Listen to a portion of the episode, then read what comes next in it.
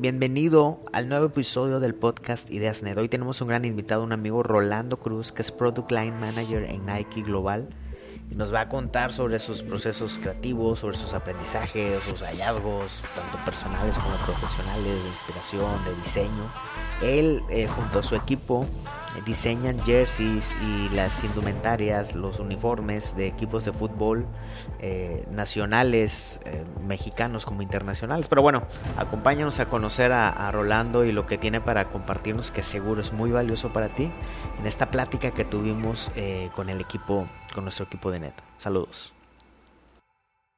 La intención de invitarte es que, que te conozcamos, aprenderte, eh, compartirte cosas, que nos compartas, eh, porque sé que tienes muchos elementos clave, tanto de la parte eh, humana, de la parte profesional creativa. Me acuerdo esos, esos procesos, eso, ese proceso creativo que, que me compartías de viva voz en esa carne asada, se me quedó muy grabado, ¿no?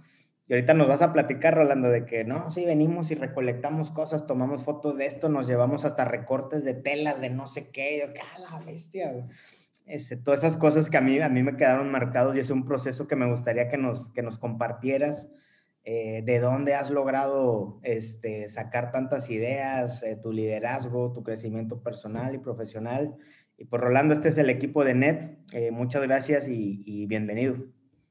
No, muchísimas gracias. Antes que nada, gracias a ustedes. Este, me siento, lo digo de, de, una manera muy humilde, estar con ustedes es algo muy padre para mí porque estando acá en Portland, Oregon, qué, qué padre tener la tecnología para poder conectar con un montón de, de amigos eh, nuevos que están en, en, otra parte del mundo. Entonces me hace algo muy padre. Eh, con mucho gusto eh, les comparto mi historia, un poquito de lo que hago. Y Sam me mandó unas preguntas. les puedo decir que, que creo que la manera más fuerte para conectar con la gente es eh, siendo honesto y compartiendo la historia de mi vida y cómo es que, he llegado a Nike. Siento que sé que es una empresa muy grande, pero hay muchísima gente que trabaja aquí y todos lo hacemos con un amor al deporte y un amor y, una de una manera muy humilde que estamos este, llevando el trabajo. Entonces, eh, para empezar, si está bien, Sam, me gustaría platicarles un poquito de, cómo llegué a Portland, Oregon, este, de cómo llegué a Nike y luego ya de ahí podemos eh, decidir para, para qué, a ver qué preguntas tienen o, por, por, dónde quieren que llevemos la plática. Pero este, entonces em, empiezo de nacimiento siempre. Eh, nací en la Ciudad de México, mi mamá es de Durango mi papá es de, Los Mochis, Sinaloa, se se conocieron en la Ciudad de México y al año más o menos nos fuimos a vivir a, Durango, después vivimos un tiempo en Tijuana y a una edad muy chica mi mamá decidió que nos queríamos, se quería venir para Estados Unidos. Ya en ese tiempo mis papás ya no estaban eh, casados. Entonces mi mamá y yo llegamos a, Oakland, California, eh, a un lado de San Francisco ahí teníamos familia, empezamos a, vivir ahí, ahí es donde aprendí el inglés. Este, y como mucha gente que se viene a Estados Unidos, nos venimos este, a la brava, eh, nos venimos sin, papeles y estudié toda mi primaria en, en, California, llegué a Portland porque mi mamá se volvió a casar y da el caso que, que, Nike está aquí en Portland. Entonces siempre he crecido aquí con Nike. Los, los headquarters de Nike están a, no sé, 20 minutos de donde vive mi mamá. Y es, es, una empresa tan grande que domina mucha de la cultura y, y, de todo lo que tiene que ver aquí Portland. Este, tenemos las bicicletas que están en muchas, en muchas ciudades grandes. Esas son patrocinadas por Nike si vas a la prepa, algún chavito amigo, su tío, su tía, su mamá o su papá, alguien trabaja en Nike. Hay 12 mil personas que trabajan en la empresa eh, aquí solamente en Portland, entonces como que toda la, la, ciudad es chica, entonces toda la ciudad está, está conectada. En la prepa eh, jugué fútbol, era malísimo para el fútbol, pero siempre me, me encantó el deporte pero a lo que sí era bueno era para el, atletismo. Corría este, carreras de distancia larga Y aquí en Estados Unidos la universidad es demasiado cara. Mi esposa trabaja en una universidad privada y un año eh, en la escuela donde trabaja ella cuesta 45 mil dólares al año. Eso incluye un departamento, comidas y ya. Y bueno, este, la matriculación de, estudiar ahí. Entonces, muchas veces para los chavos que están en Estados Unidos es muy difícil eh, ir a la escuela y se, se hace mucho más difícil si no tienen papeles, que era mi caso. Entonces, eh, gracias al, atletismo, a las carreras, al fútbol un poquito, me dieron una beca para jugar fútbol y para correr en una universidad muy chica.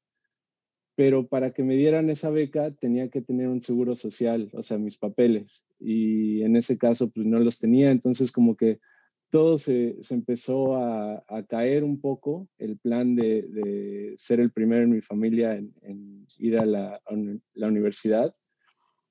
Y de repente me contactó un señor que, era, que es mi papá, y mi papá vivía en San Diego, eh, estaba casado, tenía su esposa, sus hijos, y me dijo, ¿sabes qué, Rolando? Este, soy tu papá, no nos conocemos, a, los, a esa edad yo no lo conocía, no sabía mucho de él, pero me dijo, te quiero conocer, puedes venir a, San Diego a quedarte una semana conmigo. Entonces me fui con, su esposa, eh, viví, me quedé con ellos una semana y la señora es americana y gracias a, ella y al apoyo de mi papá, me adoptaron, como quien dice, en papel para que me pudieran dar mis papeles, para que me dieran mi, lo que le llaman acá Green Card, mi, número de seguro social.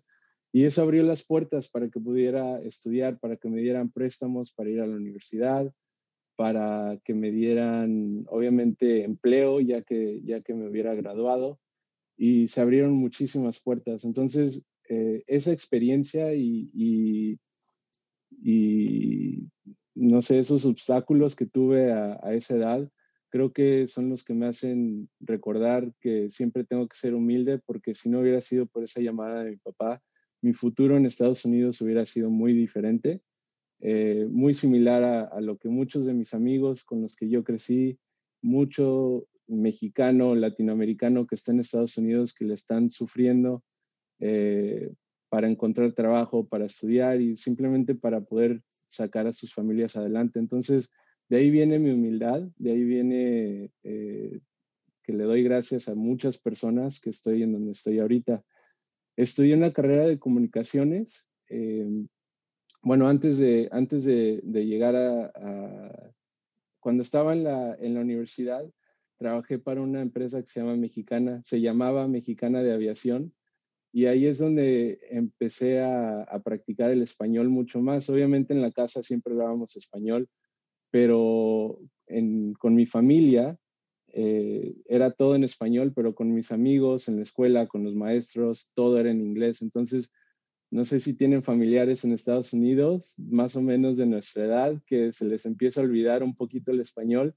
Es que es difícil, la verdad es difícil. Mi mamá estaba tratando de aprender inglés, entonces me decía, hijo, háblame en inglés para practicar mi inglés y pues en la casa de repente sí hablábamos en inglés y, la verdad le doy gracias a, Mexicana porque en ese tiempo tenían un vuelo que salía de, Portland a Guadalajara y de Portland a la Ciudad de México y todos los clientes, muchas de las personas con las que trabajábamos eh, solamente hablaban español, entonces me ayudó muchísimo a practicar el español eh, y a seguir a, seguir practicando el idioma. De repente se me traba la lengua y se me escapa alguna otra palabra, pero siento que eso, eso me ayudó muchísimo a mantener eh, mi idioma. Les digo, me gradué con una, una, carrera de comunicaciones y después de eso empecé a tratar de entrar a Nike. Yo tenía 21 años y aquí se acostumbra mucho de que, no, pues te invito a un cafecito para que me platiques qué es lo que haces, eh, o una llamada y tuve, no sé, yo creo que más de 100 de, esas, de ese tipo de conversaciones con personas que trabajaban en Nike o, ¿sabes que Yo tengo un primo que trabaja en Nike, te, conecto con él, mandaba correos, mandaba, eh, mandaba llamadas y, no, como que no se, no se movían las cosas. Eso fue en el 2009 y en el 2009 tuvimos una, un, eh, una, un recession, perdón, no sé cómo se dice en español. Les digo que se me van las palabras de repente. La economía bajó muchísimo en Estados Unidos en el 2009. Eh, pegó, pegó muy fuerte el tema de, las, de los préstamos de las casas y bajó muchísima la, economía y fue exactamente cuando me gradué de la universidad. Entonces no había trabajos en Nike, en algún momento me habían ofrecido un internship que al último minuto lo cancelaron porque eh, no había trabajos, estaban recortando a personas. Entonces me fui a trabajar para una organización sin fines de lucro eh, que se enfocaba en crear oportunidades de fútbol para niños. En Estados Unidos el fútbol es carísimo. Eh, por eso yo creo que el, país ha batallado un poquito a desarrollar programas de, fútbol de niños porque solamente si tienes dinero puedes jugar, le dicen pay, pay to play, que si tienes lana, entonces puedes participar en el deporte y a veces eso se hace muy difícil para familias de nuestra comunidad que son de recursos bajos y que, y que no tienen ese dinero extra para mandar a sus hijos a jugar fútbol. Entonces, esta organización lo que hacíamos era eh, crear programas de fútbol en barrios donde había una concentración de, gente latina, de, todas partes de Latinoamérica, y encontrábamos un papá jugando fútbol con su chavito y le decíamos, señor, ¿quieres ser entrenador? Y no, pues es que no sé nada, Rolando. No se preocupe, le encontrábamos balones, casacas, le damos un poquito de entrenamiento de cómo manejar un equipo de niños y luego nos íbamos a otro parque o a otro barrio y hacíamos lo mismo ese fue mi trabajo como por tres años eh, y hacíamos de todo. Me tocó pintar canchas de fútbol, me tocó ir a pedir dinero a negocios, me tocó escribir becas para que nos dieran dinero para seguir creciendo el, programa. Y después de eso ya como que necesitaba un descanso de trabajar eh, de lunes a viernes y luego los fines de semana en los campos con los niños y este, alguien me invitó a trabajar en la política. En ese tiempo yo todavía ni podía votar en, los Estados Unidos, era residente, no era ciudadano, entonces se me hizo algo muy raro, pero aprendí muchísimo sobre comunicación, sobre cómo trabaja el gobierno en Estados Unidos y cómo se mueven las cosas. Y estuve ahí como dos años y medio. Eh, en ese tiempo este, seguía, seguía con lo de Nike, al mismo tiempo saqué una, saqué una maestría de negocios porque pensé que me iba a ayudar a entrar a Nike, pensé que era como la clave. Dije, bueno, pues todos los chavos que están contratando están saliendo de Harvard, están saliendo de, de Stanford, eh, de escuelas con mucho prestigio y yo no puedo ir ahí, pero por lo menos puedo sacar una maestría para tratar de competir con, con esas personas. Y nada, pues empecé a, estar de voluntario en una universidad con muchachos latinos que eran los primeros en su familia en asistir a la universidad. Los papás trabajaban mucho, no sabían exactamente cómo guiar a, los, a, sus, a sus niños, que eran niños de 7, de 18 años todavía. Entonces empecé a, a, trabajar con ellos como voluntario y ahí en esa universidad conocí a una señora me dijo, Rolando, ¿qué quieres hacer? ¿Cuál, cuál es tu plan? ¿Qué, quieres, ¿Quieres ser político? ¿Quieres entrar a la política? Le dije, absolutamente no. Ya estoy aquí, estoy haciendo el trabajo, estoy aprendiendo mucho, pero no es para mí. Mi sueño es estar en Nike. Y me dijo, ok, está bien. Eh, eso fue en un desayuno, les le platiqué toda mi historia a esta señora. Eh, seis meses después me contactó y me dijo, ¿sabes qué, Rolando? No te dije cuando estábamos desayunando pero yo he trabajado en Nike toda mi vida. Me salí para, para hacer algo diferente, ya, ya este, necesitaba un descanso. Empecé a trabajar en esta universidad, pero me acaba de hablar Nike que quieren que regrese a trabajar eh, y, ser directora de, de, toda una función. ¿Te gustaría eh, venir a tener una entrevista con los managers que tengo en mi equipo? Y pues yo súper sacado de onda, en shock, no me lo esperaba para nada, eh, y menos que estuve tratando por tantos años directamente con personas que trabajaban ahí y la oportunidad se dio por, un, por otro lado, por un lado donde yo no tenía intenciones de hablar de Nike, era nada más ayudar a los chavitos que estaban en la universidad.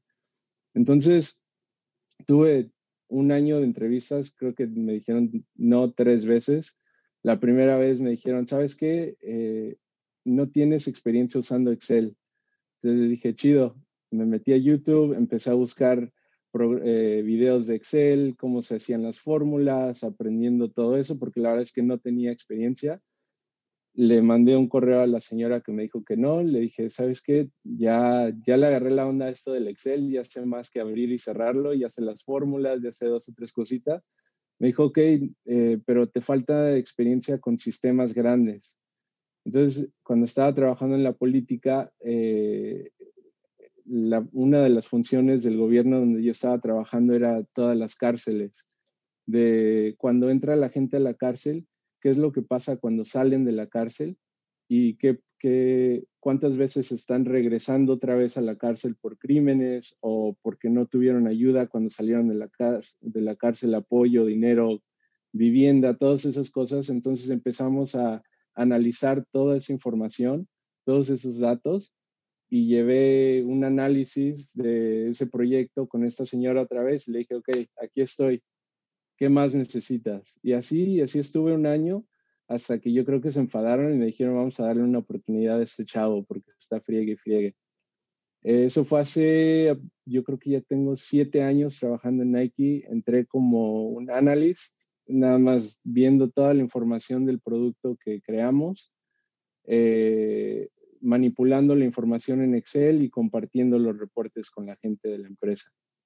Después de eso, eh, entré a este, este área donde estoy ahorita que se llama Product Management, que es, vemos toda la producción de la línea como un, project manager. Eh, vemos la producción de la línea ah, de producto de un año en adelante, de lo que va a salir en un año y medio más o menos. Entonces, Trabajamos 18 meses por adelantado. Ahorita lo que estoy haciendo va a salir en el verano del 2000, en el invierno del 2021, eh, eh, primavera del 2022 más o menos estamos trabajando.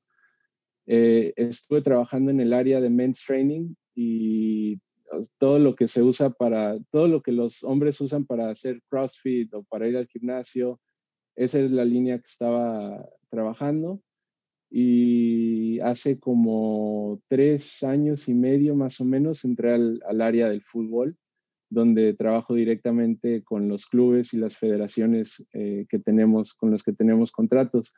De, las que trabajo ahorita, eh, trabajo con la Federación de Estados Unidos, con la, la Federación de Brasil, con Pumas, con Club América, un equipo en Colombia que se llama Atlético Nacional, uno en, Perú que se llama Alianza Lima, eh, Corinthians en Sao Paulo y espero que no se me esté olvidando uno. No, creo que ya son todos. Y un equipo de mujeres que tenemos aquí en Portland muy bueno que se llama Portland Thorns. Entonces, es el, el portfolio de, de equipos con los que trabajo. Cada uno de esos equipos tiene un diseñador gráfico y ahí es donde yo me he conectado un poco más al lado creativo. Yo no tengo una gota de creatividad en el aspecto artístico. Sé abrir el Illustrator y lo sé cerrar también y sacar la información que necesito, pero trabajo con un equipo de diseñadores increíbles que admiro mucho y que nos ayudan a sacar el, el trabajo adelante. Entonces, voy a pasar un momento, creo que hablé muchísimo y Sam, no sé si hay preguntas o, cómo quieres guiar la, conversación. Ah, muchas gracias, Roland. Este, entonces, en el día a día, ¿qué haces? O sea, ¿qué hace tu equipo? O sea, de que, oye, son los jerseys, son los equipamientos, las chamarras, las sudaderas, de todo lo que se va a poner y vender en América dentro de un año y medio y todos estos equipos y federaciones que, que comentaste. Sí, bueno, como les comento, trabajamos un año y medio por, por adelantado. El proceso eh, se los puedo explicar así. Antes que nada, eh, recibimos un, brief del equipo vamos a llamar el Alianza Lima, nos manda un brief diciendo, esto es lo que, esa es la visión que queremos para lo siguiente, la siguiente indumentaria del equipo. Queremos estos colores, queremos contar esta historia específicamente. Y nos mandan esa información, yo me siento con el equipo de diseño y empezamos a ver, ok, bueno, quieren hacer esto, pero realísticamente es una historia muy difícil que contar, entonces vamos a darle por otro lado y vamos a proponerles esto. Entonces, es un proceso como de un mes donde estamos estira y afloja. Esta es la idea de ellos, esta es la idea de nosotros, hasta que llegamos a un punto donde los dos estamos de acuerdo con la historia que que queremos contar. Después de ahí se vienen como tres fases de, diseño interno, donde el diseñador, vamos a decir que mi, mi diseñador es Sam, tiene que presentar el trabajo tres veces al equipo de, liderazgo que tenemos en, el, diseño, en producto, y decir, este es el concepto, así es como vamos a, contar esta historia, estos son los detalles, desde un botón que tiene el, jersey hasta la sudadera de niños que vamos a vender con esa colección. Entonces, eh, hay mucha gente, hay aproximadamente unas 50 personas en ese cuarto, cada diseñador se para, presenta su concepto y todos los diseñadores le empiezan a dar feedback, no, y ya le pensaste hacer así, o ya hiciste esto, o esto y esto. Y al mismo tiempo, mi trabajo es eh, proteger el lado comercial. Entonces, hay el lado creativo y el lado comercial. Obviamente, podemos hacer un jersey que sea de oro, pero si cuesta un millón de dólares no lo vamos a vender. Entonces hay que proteger un poco el costo del producto y qué es lo que realmente se va a vender cuando lo llevemos a un Innovasport, a, un, a, una tienda eh, online, a Nike.com, donde sea. Tenemos que proteger eh, esa línea para que el mercado tenga lo que necesitan. Entonces yo hablo con el equipo de, de Perú y les digo, ¿qué se está vendiendo en Perú realmente? Y me dicen, no, ¿sabes qué? Eh, las sudaderas se están vendiendo muy bien. Entonces, hablo con el diseñador le digo, ¿sabes qué? Tenemos que agregar otras dos o tres sudaderas porque nos está yendo muy bien con las sudaderas. Y hacemos ese ejercicio de la línea, del diseño y del concepto al mismo tiempo. Todo lo hacemos al mismo tiempo. En un mes y ya después de eso es cuando ya estamos listos a compartir el concepto con el equipo local. Entonces regresamos con el equipo de, Perú, nos aseguramos de que estén de acuerdo con, con, el concepto, con el diseño, con la línea y es cuando tenemos el primer encuentro con el club o con la organización. Vamos con el Alianza Lima, eh, ellos les presentan la historia, el concepto, el diseño, los inspiramos para que nos digan que sí o nos digan que no. Y normalmente, este, afortunadamente creo que hacemos muy, buen muy bien el trabajo de esos primeros tres o cuatro meses. Eh, nos organizamos bien, tenemos un concepto fuerte y cuando se los presentamos a los clubes o a las federaciones, se emocionan y quieren, quieren irse eh, hacia adelante con ese, con ese concepto hay veces que nos dicen, ¿sabes qué? No, no nos gusta. Eh, nosotros te pedimos un azul y tú me trajiste un rojo. Entonces ahí es donde tenemos que regresar otra vez, el equipo de diseño se pone a trabajar, hacemos esas tres fases de, eh, le llamamos design review y, este, y ya se viene a dar la línea completa para, para llevársela al club otra vez. La primera presentación con el club son, es todo digital y la segunda ya es cuando empieza a involucrarse mucho más gente. Eh, empiezan a trabajar la gente de desarrollo de las fábricas y empiezan a hacer prototipos de los conceptos que le enseñamos al club en, forma digital. Y llevamos las muestras, que es cuando, cuando voy a México, cuando conocí a Sam, es porque estaba presentando muestras físicas a los clubes en, en la Ciudad de México y al mismo tiempo usamos ese tiempo para descubrir historias, para hablar con, con, gente que realmente ama el equipo, que fans que siguen el equipo y, y lo tratamos de hacer este, de manera auténtica, ¿no? ¿Dónde, ¿Dónde se está juntando la gente que le va a la Alianza Lima? ¿Dónde se está juntando la gente que le va a la América, a Pumas, a cualquier equipo con el que trabajamos para tratar de sacar esas historias y esos conceptos que a lo mejor se pueden dar, pueden hacer un, un, diseño muy bonito. Entonces, ese es el, yo creo que los, el primer año y ya lo que sigue después de eso es realmente enfocarnos en, en, los prototipos para que la producción salga bien. Hacemos pruebas de lavado, pruebas de color, eh, para asegurarnos de que no vamos a vender un, jersey que lo laves una vez y que se desgaste o que se le caiga el escudo o una sudadera que se manche luego, luego con, con otro color que tenga eh, ese artículo, esa prenda. Entonces es mucho, mi trabajo es mucho coordinar la comunicación con el equipo local, con el club, con la fábrica, con el equipo de diseño, con la gente de finanzas. Estoy en medio de, todo lo que está pasando, pero obviamente el proceso creativo es lo más divertido para mí. Es, creo que es lo que, lo que me, este, me motiva mucho. Y al último, creo que cuando prendo la tele y veo anoche que está jugando Pumas en un uniforme que nosotros trabajamos hace un año y medio, siento muchísimo orgullo. No soy yo el único que, que tuvo nada que ver con ese uniforme, soy parte del equipo de unas 50 personas que hacen que la ropa que ven en la tele este, se, se dé a luz. Perfecto. Oye, Rolando, una pregunta. Ahorita platicabas un poco de ese, ya me imagino, board de 50 personas, ¿no?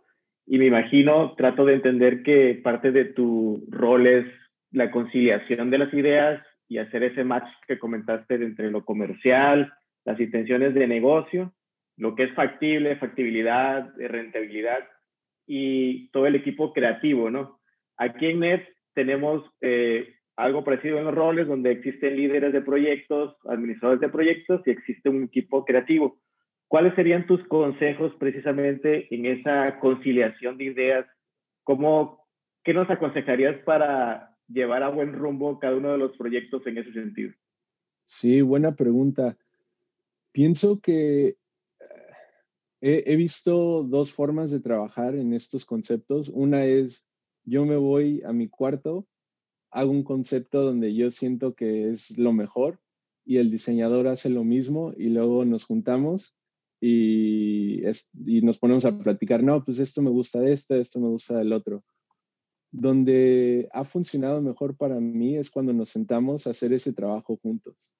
Es decir, nos ponemos en un cuarto, en una sala de, de juntas, con un whiteboard y, con, y empezamos a aventar ideas. No, a ver, ¿qué te parece esto? Y el otro en la computadora buscando, no, ¿sabes qué? Esa fecha queremos celebrar con esto. Que es un brainstorm entre los dos, tres, cuatro las personas que estén en el, en el cuarto y creamos ese concepto eh, juntos, porque eh, a veces, a veces sí es diferente, sí es difícil cuando tratas de, crear la idea solo y llevarla al equipo y ahora es convencer a todos los que están en el equipo que tu idea es la mejor. Pero cuando empezamos a crear todo juntos desde un principio, siento que, que tiene mucho más poder. Y no solo es con los diseñadores que están trabajando en la colección, me gusta mucho hacerlo con el equipo local. Yo estoy en Portland hay un equipo de expertos en el Club América en la Ciudad de México. Entonces, en lugar de, Sam y yo aventarnos un diseño acá los dos en Portland, con Google y con Instagram, prefiero hacer ese trabajo, pero también al mismo tiempo involucrar a la gente que son los expertos locales en la ciudad con la que estamos trabajando. No sé si, si contesté tu pregunta, este, pero es un poquito de, de lo que hacemos nosotros para evitar esos choques del, último minuto cuando los dos piensan que tienen un buen concepto. Qué excelente. Oye, y hablando acerca de los tiempos, ahorita mencionabas, y está impresionante, ¿no? Proyectos de 18 meses. ¿Cómo, y me imagino que tú eres el keeper, eh, o corrígeme, esto es el keeper eh, en el sentido de que el relojito, ¿no? El que marca que cada, cada etapa del proyecto se vaya cumpliendo en tiempo y forma y los involucrados vayan entregando lo necesario. ¿Cómo, cómo se maneja en Nike y, en el área en la que tú estás para también al mismo tiempo dar ese espacio a los creativos que a veces son rumbos no tan ciertos, hay mucha posible incertidumbre en donde el creativo debe darse ese espacio de exploración y descubrimiento, pero tú al mismo tiempo tienes el reloj en mano porque la rentabilidad y los deadlines deben de suceder. ¿Cómo, cómo se maneja el día a día y qué nos pudieras aconsejar en esto? No, muy buena pregunta. El, hay, siento que, que los diseñadores es una de las cosas que dicen seguido. Necesito tiempo para, para ese elemento de creatividad y una de las cosas que, que hacemos, y, no con todos los equipos, aunque Nike es muy, una empresa grande, no tenemos recursos para viajar a todos los lados donde tenemos equipos. Entonces escogemos áreas específicas y en ese viaje, cuando conocí a Sam, de hecho iban dos diseñadores conmigo que nunca habían estado en la Ciudad de México. Y ese viaje nada más fue, los llevé al Museo de Antropología, fuimos al Museo de Arte Moderna, fuimos al estadio, fuimos a un partido, fuimos a una carne asada, fuimos a, que, que, se inspiraran, a que tuvieran ese tiempo para, para realmente conocer la cultura de la Ciudad de México y de Pumas y de la América. Eso fue una de las, esa es una de las cosas que, que hacemos, no con todos los equipos, y siento que los diseñadores saben que, que, Nike es una máquina muy grande y a veces tomando un trabajo en Nike se pierde un poquito de ese espacio para, para ser creativo cinco días a la semana. Nike quiere mucho a los diseñadores, es una empresa que ha sido, que ha respetado mucho a los diseñadores, al equipo de diseño. Y una de las cosas que hacen en producto es, eh, le llaman Waffle Wednesdays, eh, el waffle porque uno de los primeros este, tenis que hicieron en Nike se, que se hizo la parte de abajo con un, una plancha para hacer waffles. Una wafflera. Este, ¿Cómo? Con una guaflera, decimos así en español pocho. Esa, esa no me la conocía, pero sí, exactamente. Entonces, uno de los fundadores, que era un, este, entrenador de, de, corredores en la Universidad de Oregon, hizo un zapato para correr con una guafelera, así dijiste. Ya aprendí, estoy aprendiendo más español ahora. Y entonces e, es este concepto de, cómo vas a crear el futuro si no tienes un espacio para crear el futuro. Entonces, todos los miércoles eh, tratan de respetarlo, donde los, diseñadores no tienen juntas, no les podemos agendar una junta. Eh, si se quieren ir, tienen un espacio los diseñadores que se llama el Blue Ribbon Studio, que es un estudio de, creatividad. Tienen pinturas, tienen máquinas de serigrafía, tienen eh, burbujas donde se pueden ir a esconder para estar diseñando, para crear conceptos, este, y ahí se van y, los miércoles muchos de los diseñadores sí se van y se esconden ahí de la parte del negocio un poquito. El, jueves yo sé que puedo ir con mi diseñador y le puedo pedir lo que, lo que tenemos pendiente, pero tratamos de respetar ese día de miércoles como día de, de creatividad y para que tengan ese espacio. Perfecto. Oye, y ahora recientemente en la, en la pandemia, imagino que están remotos. Eh, ahorita estás remoto, trabajando totalmente. Excelente. En vivo, estoy en vivo desde su casa. sí, padrísimo. ¿Cómo, ¿Cómo ha sido ese y, qué nos pudieras aconsejar a los que son líderes o administradores de proyectos eh, en ese contacto y seguimiento con el equipo de trabajo? ¿Qué, ¿Qué, herramientas utilizan en Nike? o a nivel de principios tal vez que tú manejes que nos pudieras aconsejar? Pues hay, hay mucha tecnología y ahorita estamos, siento que esto de la pandemia ha forzado a las empresas a pensar en la, tecnología como no lo estábamos haciendo antes, ¿no? Esto de Zoom tiene años que, existen las llamadas de Zoom o el, el, Messenger de antes y no lo estábamos utilizando como lo estamos utilizando ahora.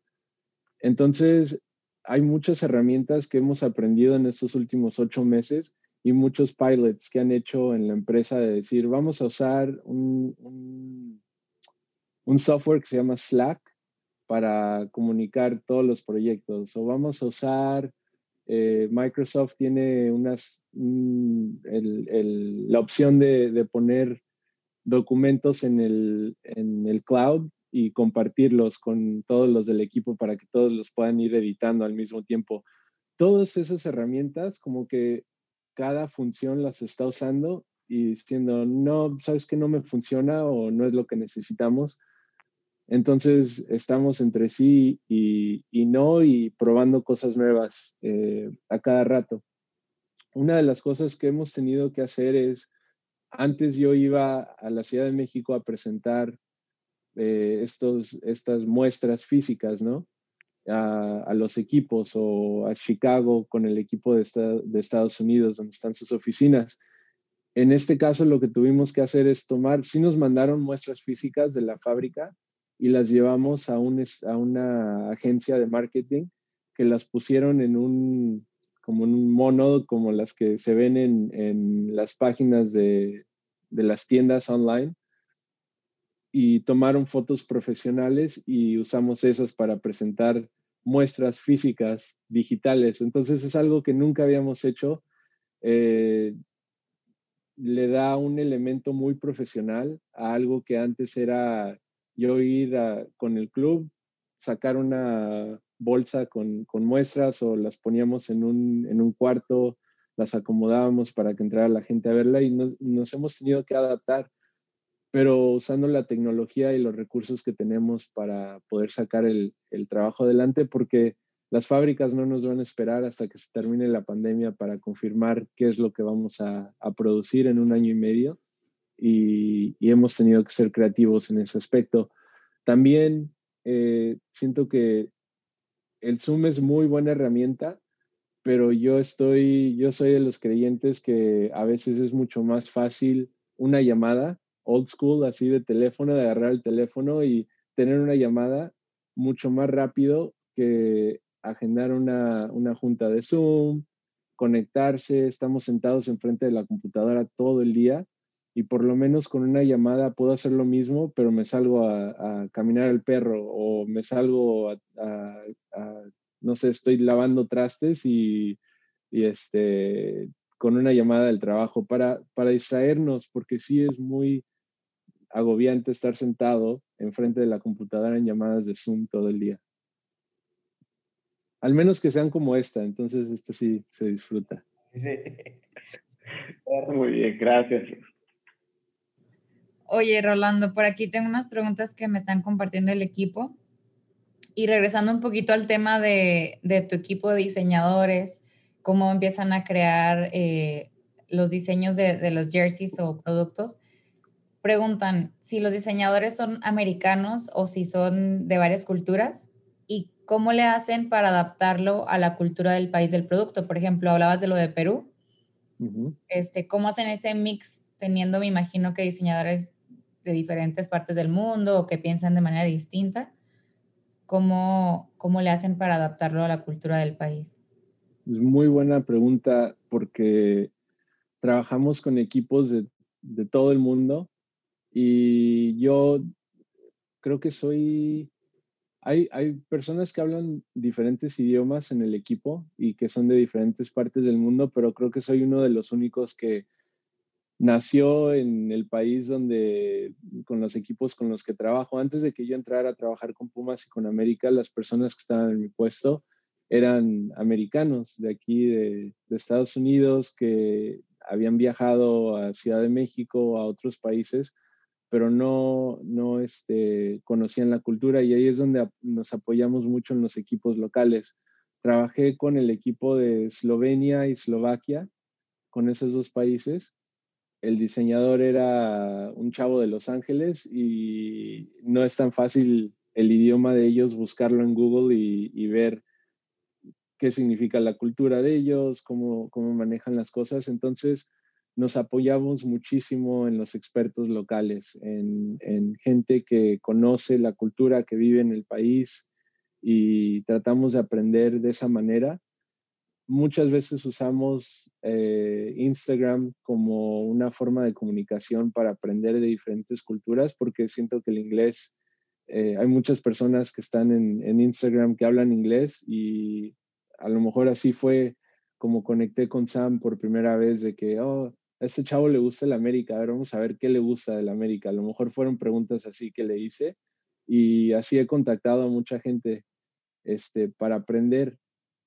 entonces, esa es una, una de las maneras. Eh, los diseñadores sí son de diferentes partes del mundo, pero por eso es muy importante que viajen a esos países para conocerlos. Entonces, cuando van, tratan de hacer lo mismo que hicimos en la Ciudad de México, cuando van a, otros países, a otras partes del, del mundo.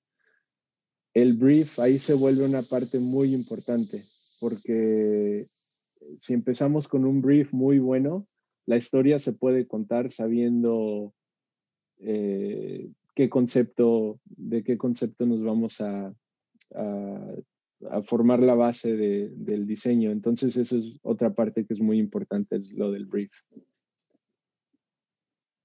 Y, por ejemplo, aquí va unido otra pregunta, ¿no? O sea, te dan el brief, pero ¿qué recomendaciones tú nos darías a nosotros, a los diseñadores o los que están en áreas creativas? ¿Cuál sería la etapa cero que deberíamos tener nosotros de conocimiento o de procesos previo a que nos manden el brief de, en este caso no hacemos jerseys, pero hacemos brandings, ¿no?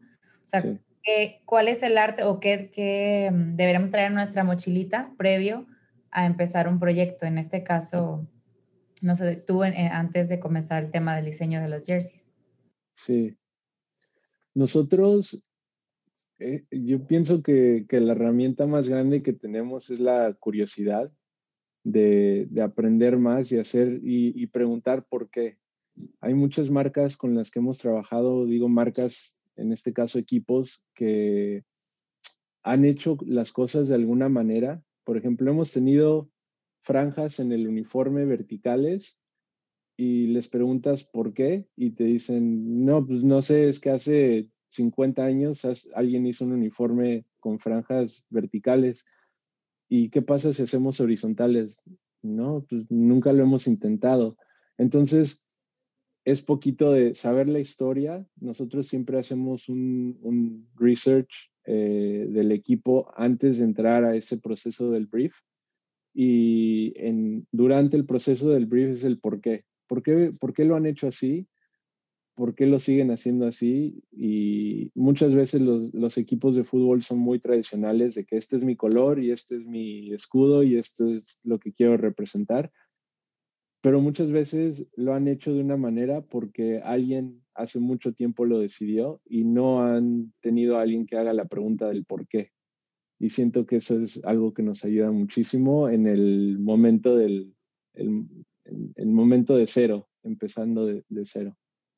Oye, Rolando, y me acuerdo que nos, nos contabas de algo que le llamaban, si bien recuerdo, eh, la central de diseño, en donde ya recopilaban varios elementos ¿no? que habían adquirido en ese research.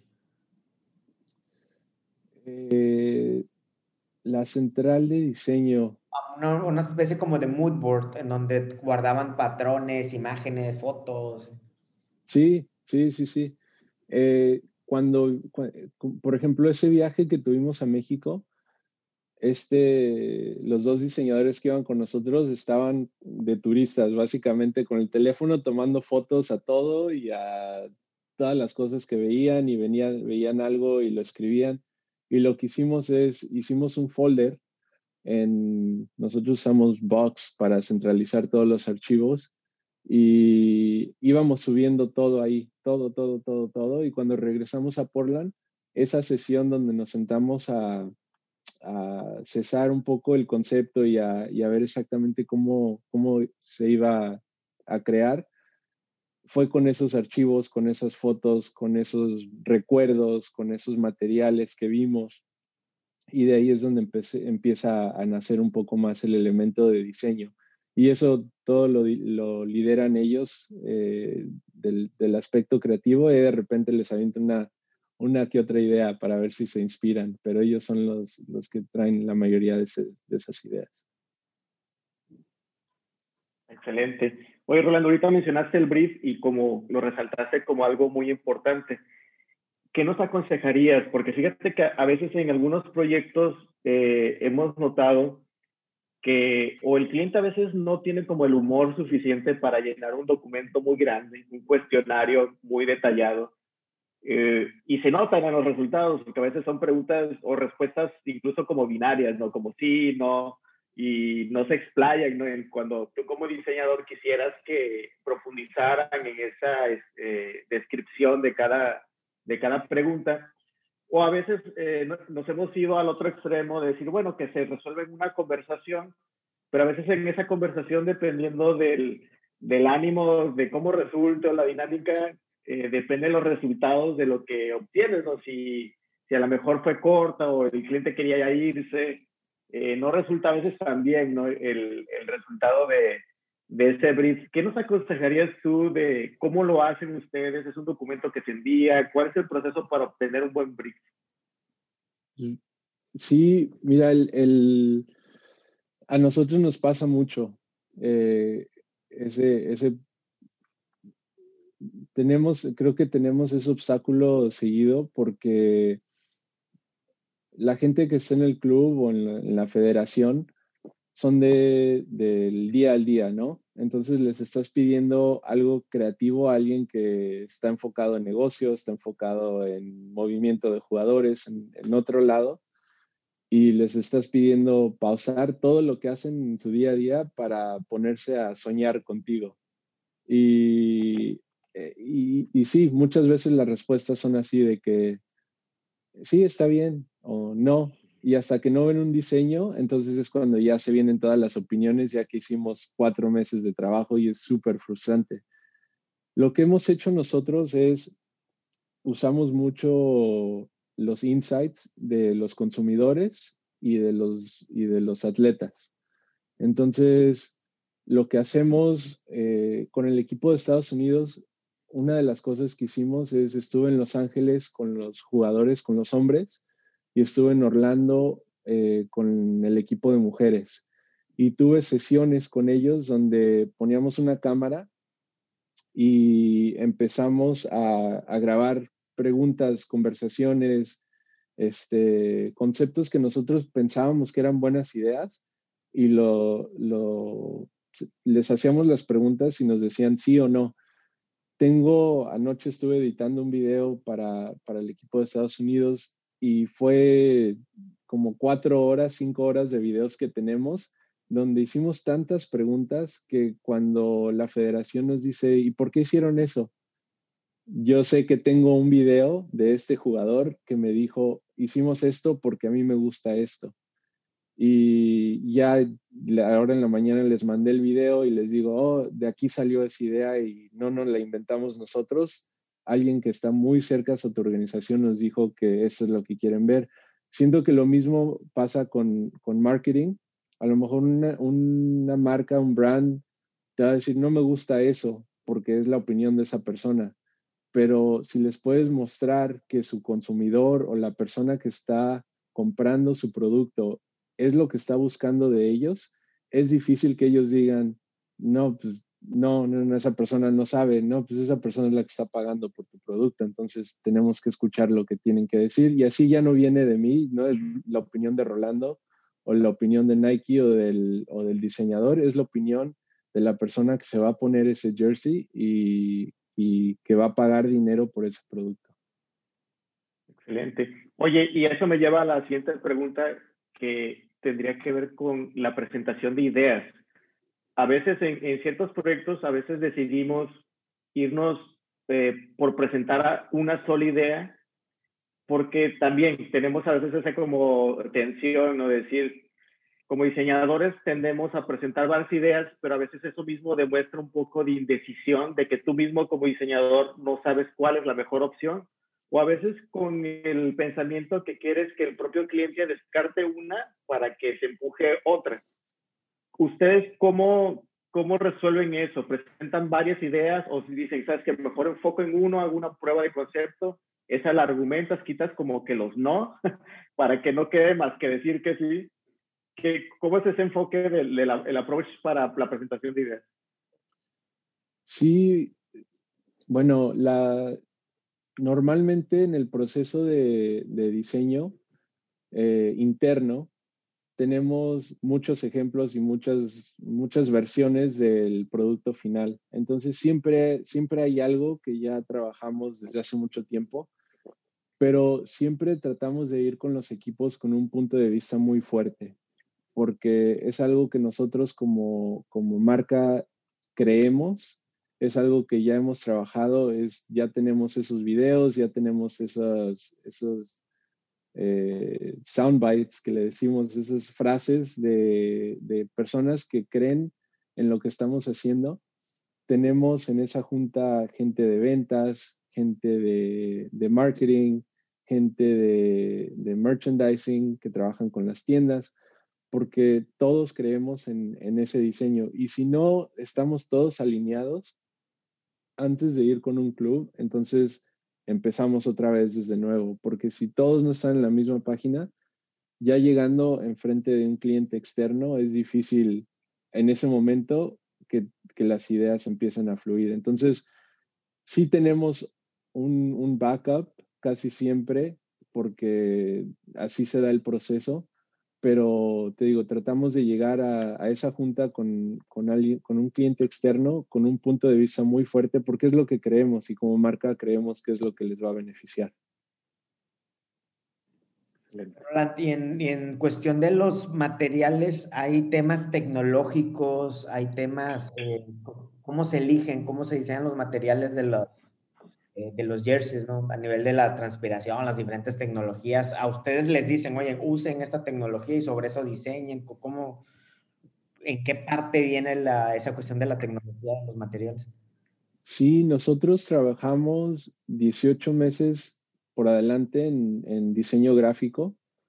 Hay un equipo que se encarga de tecnología que está trabajando como 24, casi dos años por adelante de, de cuando se va a lanzar el producto para crear la mejor tecnología, para hacer pruebas de materiales.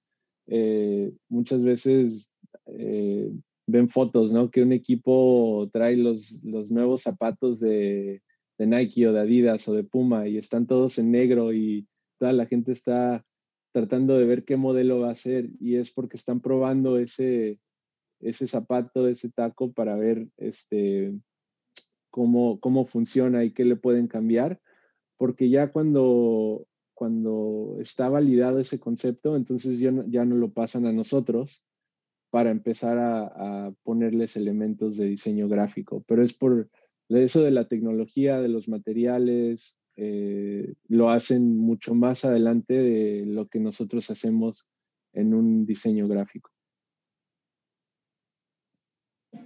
Ok. Y regresando un poquito a lo de la parte estratégica y research, eh, ¿Tienes alguna recomendación de herramientas o plataformas para insights? Además de Instagram, por ejemplo, Comscore, Global Web, Index, o si usan alguna para social listening.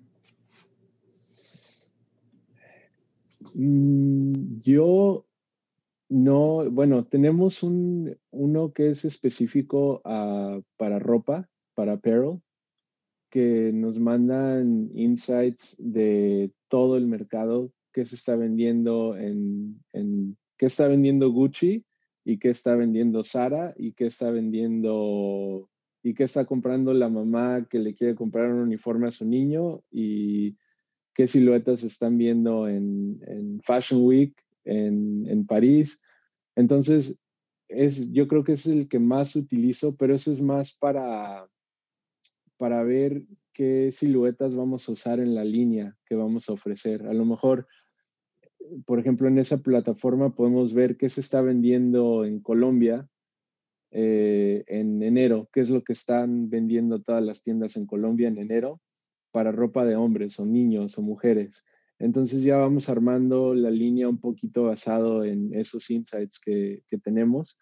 También tenemos un equipo que está en, están basados en Europa y ellos se encargan de, buscar esos insights para nosotros. Entonces nosotros les hablamos, les mandamos un correo con un problema o un, algo que estamos buscando, una respuesta de, podemos decir, eh, queremos crecer el, juego de las mujeres, queremos que, crear una línea muy fuerte para las mujeres y este equipo se encarga de ir en toda Europa hablar con mujeres que juegan fútbol para ver qué es lo que les falta en ropa de fútbol, qué estamos haciendo bien, qué estamos haciendo mal y qué marcas están siguiendo y nos mandan videos, nos mandan eh, frases que les han dicho y ya de ahí empezamos a crear los conceptos nosotros. Pero mm, de hecho no, no, no uso otras plataformas afuera de, de eso.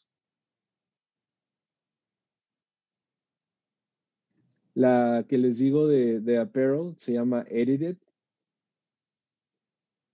Y esa es la que, la que usamos más, yo pienso. Oye, Roland, ¿cómo, cómo, se abordan la, ¿cómo se aborda la plática allá en tu, en tu cancha sobre el tema de los clones de jerseys? O sea, ¿cómo lo vemos? ¿Es algo inevitable? ¿Es algo, o sea, qué, qué, se habla allá?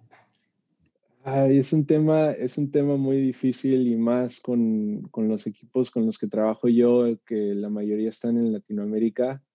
Eh, pero es, siento que es algo que pasa en todo el mundo. Tenemos un equipo que se dedica específicamente a eso, a, buscar, eh, no sé cómo se dice, la piratería, y, este, y trabajan con el gobierno de diferentes países para interceptar eh, esas prendas que llegan de diferentes lugares, pero es un mercado enorme que siento que para cualquier marca es muy difícil controlar, pero hacemos lo más que se puede y hay muchas cosas que, que hacen este equipo que a lo mejor yo ni sé porque no llegan a, a nuestros ojos, o sea, lo están haciendo con el gobierno de X país que están encontrando este tipo de productos.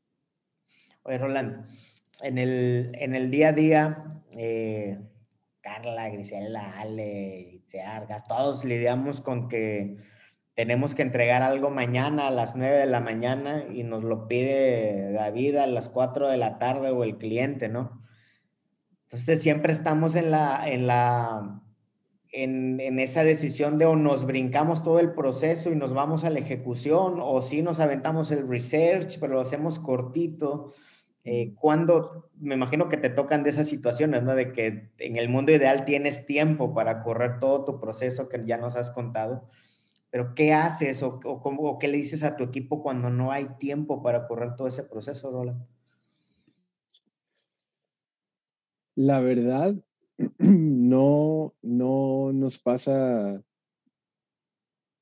es difícil que nos agarre una oportunidad de negocio desprevenidos porque el, supply chain de Nike es tan fijo que es difícil hacer algo afuera del, timeline que ya está creado.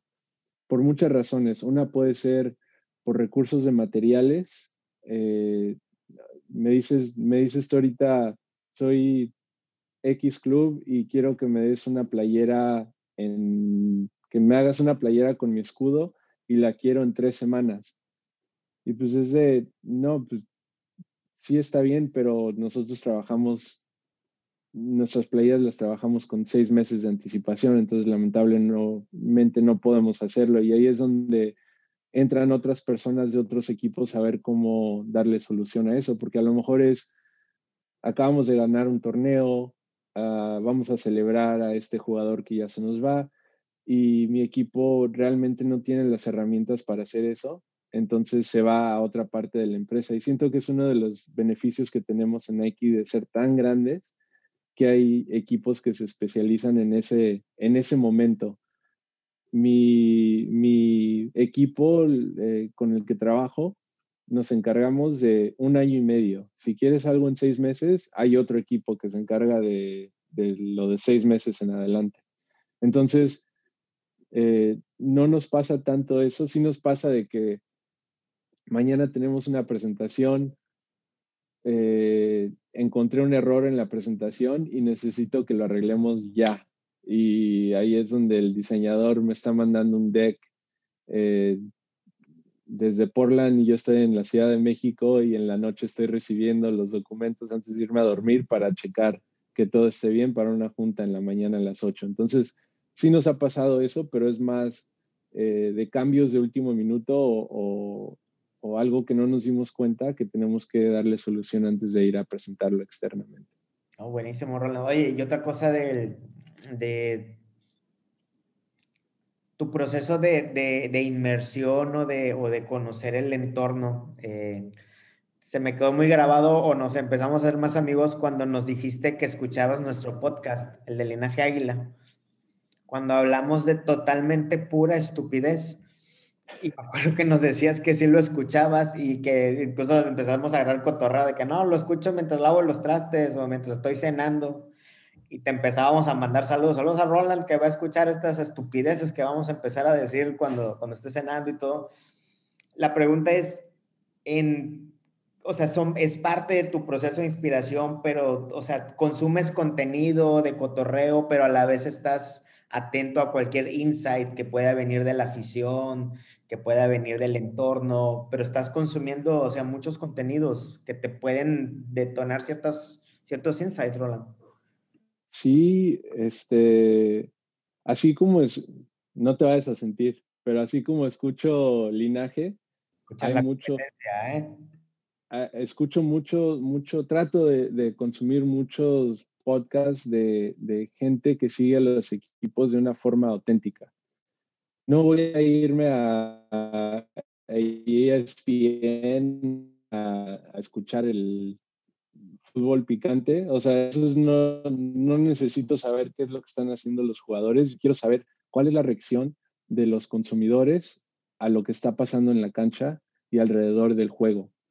Eso es lo que me, me, me inspira, eh, de ahí nacen ideas. Hay veces que ustedes están cotorreando, pero de repente se avientan, se les prende un foco y dicen algo acá este, de la historia del, del club y pues a mí me gusta porque em, empiezo a aprender. Yo no estoy en la Ciudad de México, no estoy en México y hay una cultura del fútbol que es algo que tenemos que tener muy, muy en, frente de todo lo que estamos haciendo y todo lo que venimos trabajando, que, nos ayuda con ese tipo de contenido. Igual cuando estaba trabajando en, en Men's Training, no me pueden ver, pero estoy bien flaquito. En mi vida he hecho CrossFit pero me gustaba mucho ver las competencias de CrossFit porque aprendía de la cultura de CrossFit, qué es lo que están, de qué hablan, qué comen, qué patrocinios están en los estadios donde están haciendo estas competencias y se empieza a formar, empieza a formar un entendimiento de la cultura de ese producto, de lo que están vendiendo, de lo que se está consumiendo en ese, en ese espacio. Genial, genial, Me llevó muchísimo el, el valor que incentivas o que esclareces de la inmersión total sobre los proyectos que, en los que estás. Creo que eso es algo que, que debemos aprender nosotros mucho como agencia, empaparnos de nuestros clientes, de consumir su contenido y abrazarlo, ¿no? hacer de su proyecto nuestro proyecto, ¿no? Oye, una última pregunta, Roland. El, si tuvieras que darnos un par de insights o aprendizajes, consejos a los que son líderes de proyecto, ¿cómo le, que los que queremos llevar, a lo mejor no tenemos 18 meses, pero bueno, sí nos ha tocado de dos años algunos proyectos. Hay esos aprendizajes que dice, oye, como project manager, híjole, a ver, yo en mi vida lo más que he aprendido son un este par de cosas. ¿Qué nos, qué nos aconsejarías, De, bueno, antes que nada, siento que como project manager soy, conozco mucho y soy experto de nada. Y eso eh, desde un principio me ha ayudado mucho porque, o sea, reconocer eso me ha ayudado mucho porque trabajo con un equipo de personas que conocen de, de materiales, personas que conocen de diseño gráfico, personas que conocen el área de finanzas. Y yo digo que como, como project manager, ninguna de esas personas se reportan directamente a mí, pero trabajo con ellos y lidero el trabajo que hacemos como equipo. Entonces es un poco raro porque no, no son mis empleados, pero están esperando a que, a que les dé un poquito de dirección, a iniciar el proceso, a tener en cuenta de todo los, el timeline que llevamos. Y yo creo que nada de eso se podría hacer sin tratar a la gente con respeto y, y, tener buena comunicación. Y es algo que la gente con la que yo trabajo, los diseñadores, la gente en la fábrica, le echan muchísimas ganas a su trabajo, a su chamba y sacamos el trabajo muy bien, yo pienso, porque trabajamos en equipo y hay veces que les pido hacer unas cosas así de último minuto, que un deck no lo hicimos bien, ¿sabes qué? Necesito que lo arregles. Son las 10 de la noche y lo están arreglando, la fábrica hizo algo mal y necesito que lo repongan o se nos escapó algo y tenemos que hacer milagros de un día para otro y lo hacen porque se sienten parte de un equipo porque son tratados con respeto y porque antes de pedirles algo del trabajo siempre pregunto cómo están, cómo está su familia, eh, cosas así y siento que eso nos ayuda mucho a, ok, tú estás bien como persona, ahora tenemos que darle y, meternos a la guerra porque tenemos este problema que tenemos que solucionar. Gracias, Roland. Eh, Ariel, te quiero preguntar algo. ¿Dónde está Ariel? A ver. Hola, Rolando, ¿cómo estás? Hola, hola, mucho Ariel. gusto. Mucho gusto. Te quería preguntar, dentro de tu experiencia ahí en Nike y haber estado de cerca colaborando con, equipos y federaciones, ¿qué es, cuál, es el aprendizaje que, que, más te ha llevado hasta el momento? El, aprendizaje más grande que te ha llevado en colaborar con ellos. Eh, a ver, déjame pensar tantito. Está buena la pregunta. Es que la verdad es, cada, cada equipo y cada federación tiene su cultura. Y eh, la parte más divertida de lo que he hecho hasta ahorita es aprender esas culturas. Pumas y, el América están en la misma ciudad, pero hay tantas diferencias entre la cultura de, de los dos equipos y eh, ese, ese punto de, de meterme en la cultura, aprender exactamente de qué se trata ser fan del América, de qué se trata ser fan de Pumas, de Estados Unidos, eh, es algo que, que, he disfrutado muchísimo. Les, les dije jugando hace rato que, que estoy aprendiendo portuñol ahora estoy trabajando con, Corinthians en Sao Paulo y con la Federación de Brasil y estoy haciendo amigos allá con personas que en mi vida imaginaba eh, conectar con personas de esa parte del mundo, aprender de la cultura y siempre tener una mente abierta, ¿no? Porque la forma de, de la que yo trabajo es muy diferente a como trabajan en Brasil, como trabajan en Europa y me ha ayudado mucho a ser un poco más flexible y aprender de, esos equipos que están en, en, una parte completamente diferente del mundo. Bien, muchas gracias, Rolando. Oye, vale, gracias. Última pregunta. ¿Saben qué? Espérame tantito, se me, se me acaban de, de apagar los audífonos. Dale, dale, tranquilo. Perdón, perdón, perdón. Tranquilo.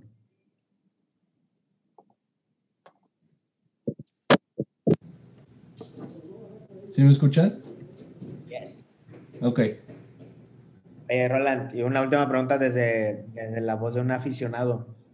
Eh, ¿Qué se siente de algo que, que, se diseña, bueno, durante 18, 24 meses, después de viajes, presentaciones, aprobaciones del club, cambios y todo?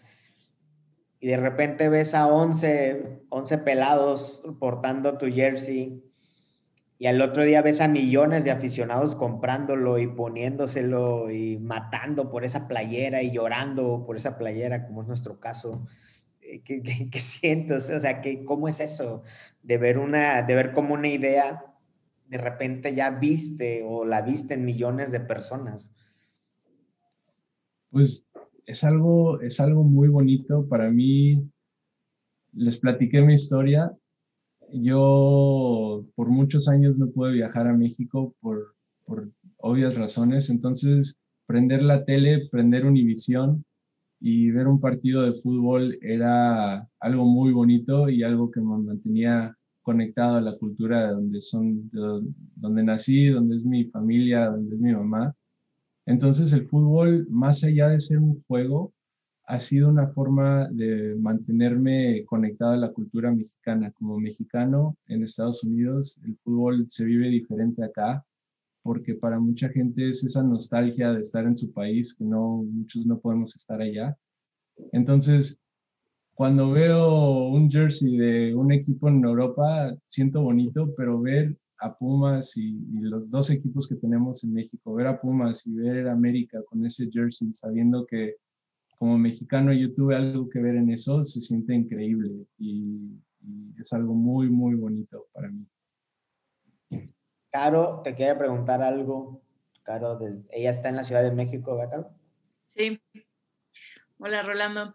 Oye, eh, pues esta está más que de tu experiencia en Nike en particular, me gustaría saber si tienes algún consejo que nos puedas compartir que puede ser más a nivel personal sobre cultura del trabajo.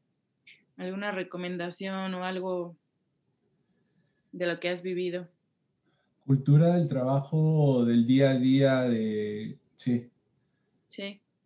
Creo que regreso a lo que a lo que estaba platicando hace rato de siempre tratar a los compañeros del trabajo con respeto.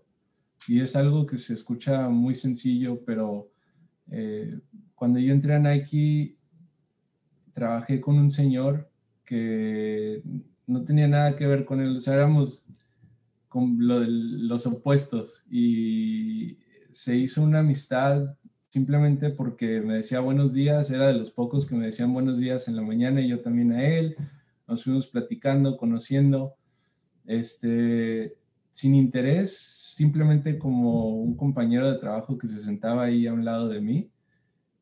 Y hace tres años, cuando este, empecé a trabajar en fútbol, él fue el que me habló para decirme que estaba este puesto en fútbol abierto.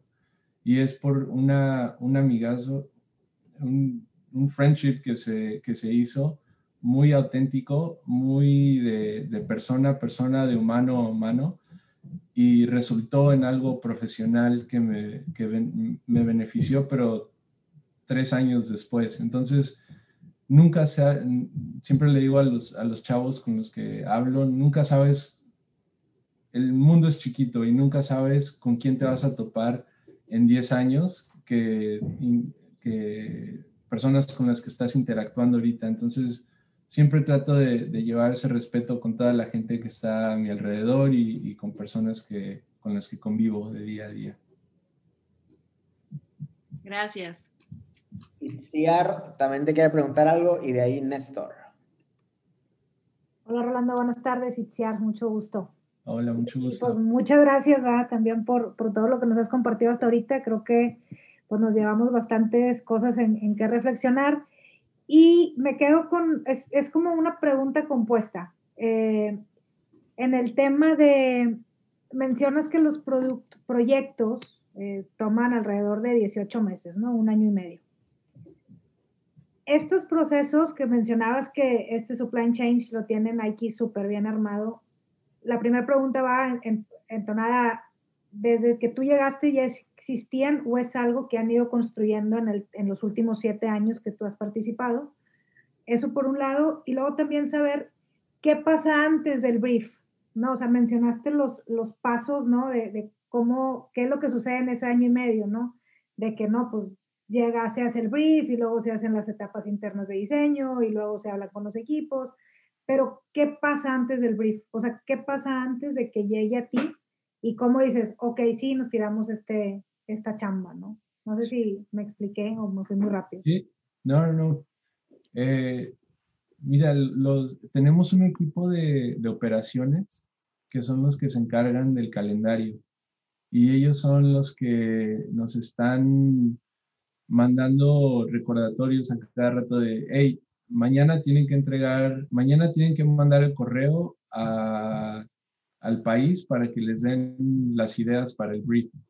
En dos semanas tienen que recibir ese brief. En un mes tienen que darles el brief a los de diseño. En dos meses tienen que viajar a, dar las presentaciones. Entonces tenemos unos procesos, ese supply chain está manejado por un calendario y un equipo de operaciones que solamente se encarga de eso. Entonces, no, lo tengo en mente y tengo mi calendario que estoy siguiendo, pero cuento mucho con ellos y el apoyo de ellos que nos dicen, ya, te estás pasando, ¿qué vas a hacer? Si no haces esto ahorita, se empieza a, a demorar el resto del proceso. Entonces, nos apoyan mucho y ese proceso de 18 meses ha cambiado. Yo digo que, que, la meta para muchas empresas es consolidar ese tiempo que sea más y más y más corto, pero y siento que a lo mejor hace 10 años el proceso de 18 meses a lo mejor era de 24 o de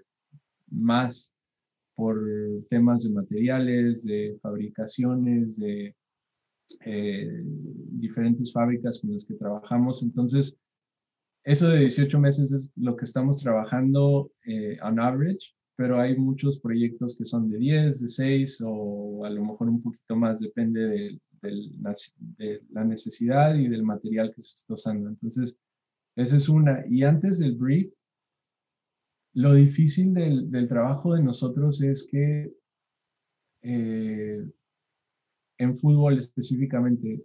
Antes trabajaba en la línea de fútbol americano y el fútbol americano se empieza en el verano. Un poquito ya terminando el verano, por julio, agosto, ya están empezando a jugar los equipos. Entonces, si yo estoy creando un producto para fútbol americano, ellos les llega su producto a todos los equipos, los 32 equipos de la liga les llega al mismo tiempo. Y se termina ese producto al mismo tiempo e inicias el, proceso otra vez para todos los equipos al mismo tiempo. Con el fútbol es muy difícil porque en México la liga se empieza eh, en una parte del año, tienen dos ligas, o bueno, apertura, clausura.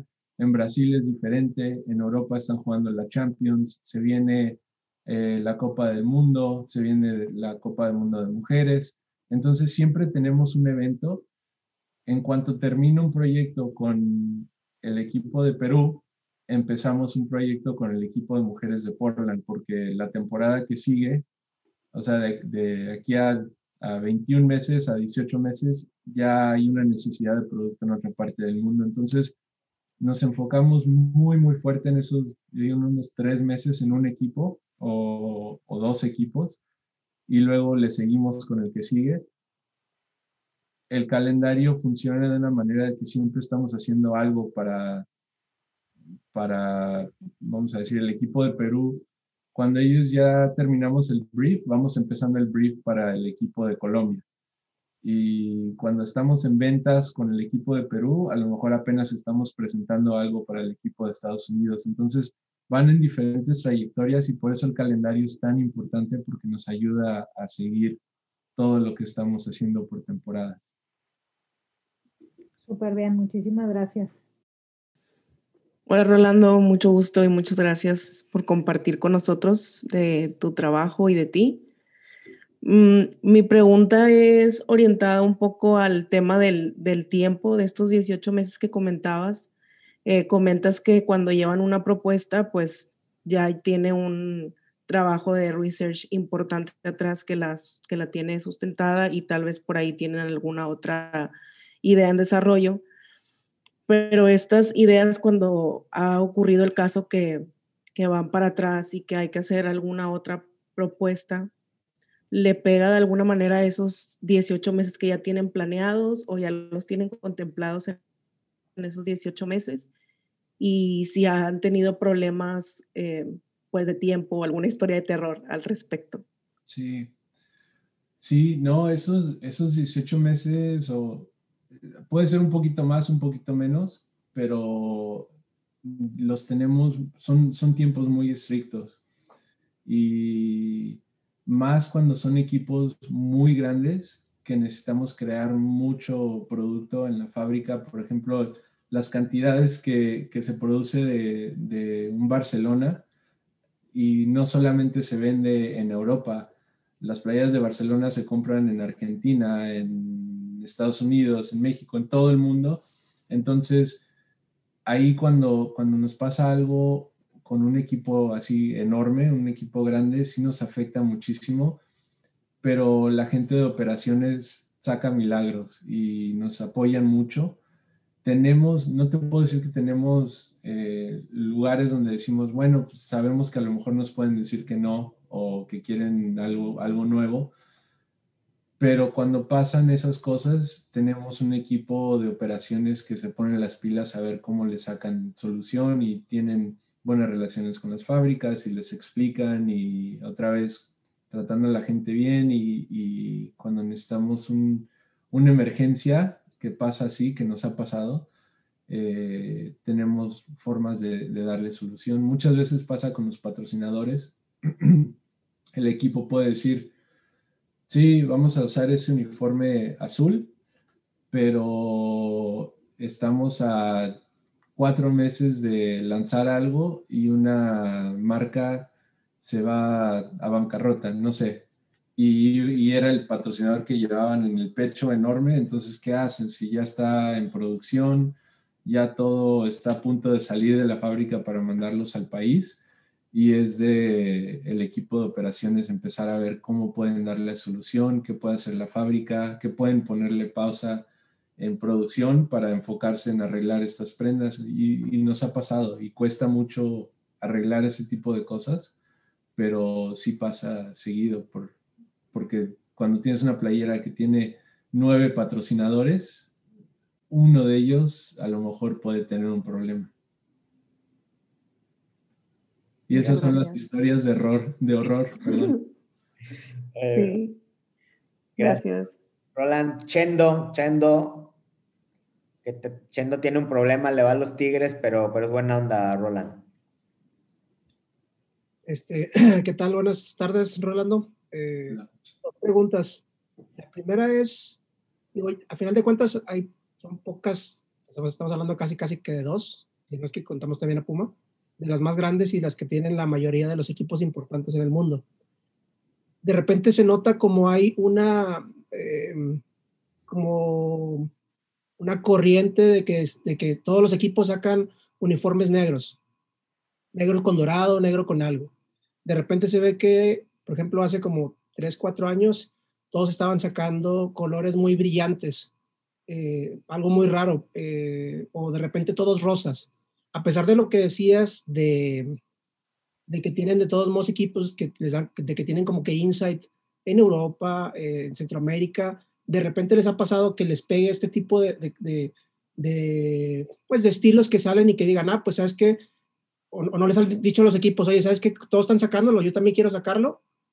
¿Y cómo, cómo manejan, o sea, si manejan eso o, qué hacen en ese, en ese caso? Ah, no les pero sí siento que la, moda se mueve muy rápido. Entonces, lo que es cool ahorita en un año y medio ya no va a ser. Va a entrar otro color, otra idea, otro, otro material. Entonces, nosotros tratamos de, de, empujar a los equipos a que no vean a lo que los otros equipos están haciendo en ese momento, porque estamos tratando de crear el futuro. Entonces, sí, sí pasa mucho, tienes razón. Y el problema también es que si es una playera de fútbol, ¿cuántos colores le puedes poner a una playera cuando te dicen el, el color de mi playera tiene que ser azul o blanca? O tiene que ser roja y morada. Entonces les dices, no, pues vamos a tratar una verde. No, porque no son mis colores. Entonces regresas otra vez. Si tienes 50 equipos en el mundo que todos usan morado y verde, entonces en algún momento va a haber esa ocasión donde todos los equipos o la mitad de esos equipos van a tener colores similares. Y ahí es donde nosotros como Nike tratamos de empujar un poquito más a, que piensen out of the box y que se imaginen cosas diferentes a lo que han hecho en la historia o lo que los otros equipos alrededor de ellos están haciendo. Pero sí nos pasa, sí llega a pasar mucho por, la, y más creo que nos damos cuenta más por la visibilidad que tenemos ahorita con social media, que antes yo no sabía qué estaban usando los equipos en China, pero ahora eh, hay páginas que se dedican a poner todos los uniformes que tienen los equipos en China y es muy fácil decir, ah, ¿sabes qué? El X equipo en Panamá tiene el mismo uniforme que el equipo en China en esta ciudad. Entonces sí pasa más. Eh, espero conocerlos en persona ya que pase todo esto de la pandemia tengo que ir a Monterrey, es una de las ciudades que tengo en la lista para conocer y, ojalá conocerlos a todos en persona o en la Ciudad de México para los que están allá también. Te prometemos que cuando vengas te vamos a hacer una buena carne asada, Roland. Y sí les creo, ¿eh? Sí les creo, en eso sí. Dicen que la carne de Monterrey es la mejor. Exactamente, exactamente. El fútbol no, pero la carne sí. bueno, Roland, un gran abrazo y muchas gracias, ¿eh? Abrazo, muchas gracias. Es un buen fin de semana. Hasta luego, bye bye. Saludos chicos, a todos.